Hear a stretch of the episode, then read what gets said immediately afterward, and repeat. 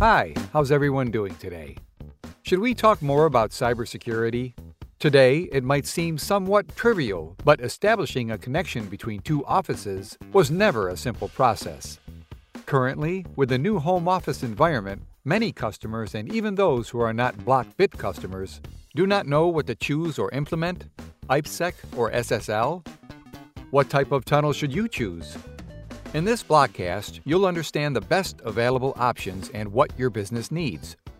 We're here with another blockcast, BlockBits Podcast.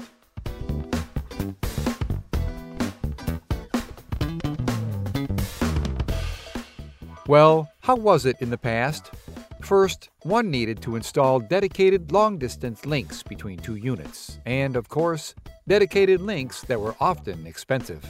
Then came the setup phase, which also took time for the team. And time also means expenses.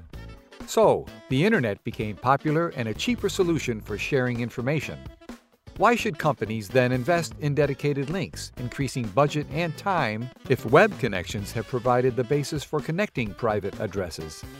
With virtual private networks, VPNs, it is possible to create tunnels that use the public network either to connect different organizational units, share information, or to connect employees in remote activities to corporate platforms. This is the standard model that is currently used to share information and create connections for remote access. VPN networks are based on the concept of tunneling. And you know what tunneling means? VPN created tunnels establish connections for packet traffic. These packages have specific formats that conform to the type of protocol used. That is, a packet that leaves a network A is encapsulated in a format that adheres to the transmission protocol, transverses the tunnel between networks, and at the end is decapsulated upon reaching its final destination in network B. Considering the Internet as the basic infrastructure for transmission, packets are usually encapsulated by two types of protocol. Now, how do you know which one is the best, IPsec or SSL? The two most common VPN implementation models act on different layers of OSI architecture. IPsec, Internet Protocol Security, operates at the network layer, while Secure Sockets Layer, SSL, operates at the application layer.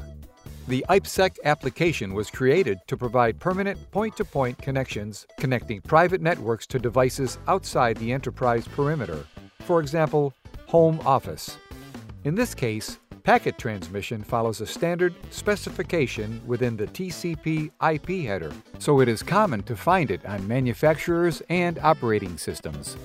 The SSL application has already been developed in view of mobility challenges. Unlike IPsec, SSL VPN does not provide access to the private network. The remote user using this type of network has controlled access to resources. We understand these differences a little more. IPsec acts on the network layer. The access is point to point. The permanent connection between local networks is ideal for connecting offices. This works independently of the application used. The access is done through software and ultimately supports any IP based application. SSL acts on the application layer. Access is remote.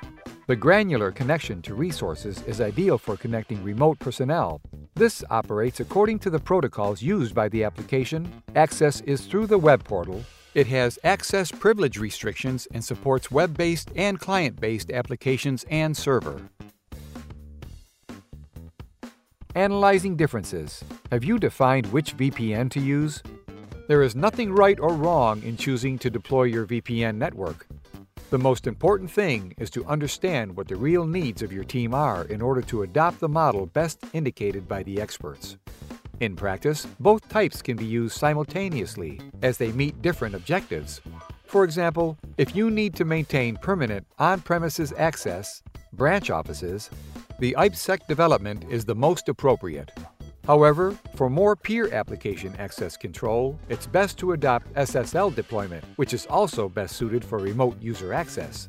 But please be aware there are free VPN options, but the risks are huge, especially for business use. With the general data protection laws, each company will need to ensure the right technologies to protect confidential information. To dig a little deeper, you should also know the challenges of VPN networks. By adopting a VPN connection, your company will promote remote access or transfer corporate information using a network that is not managed by your team. Although this format reduces costs, information can be the subject of interception attempts when transferred.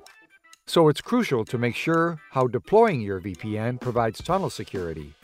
Blockbit Platform brings this security to the tunnel by adopting encryption in both IPsec and SSL deployments. When properly applied, technology promotes the security and integrity of information and private platforms. Study your needs, compare costs and benefits, but make sure about your needs. Our customers are already protected, and our support help each customer reconfigure their network according to new business models. We've talked about the new fashionability of remote work. Want to learn more? Visit our website www.blockbit.com. Follow our social medias or contact us now. See you next time.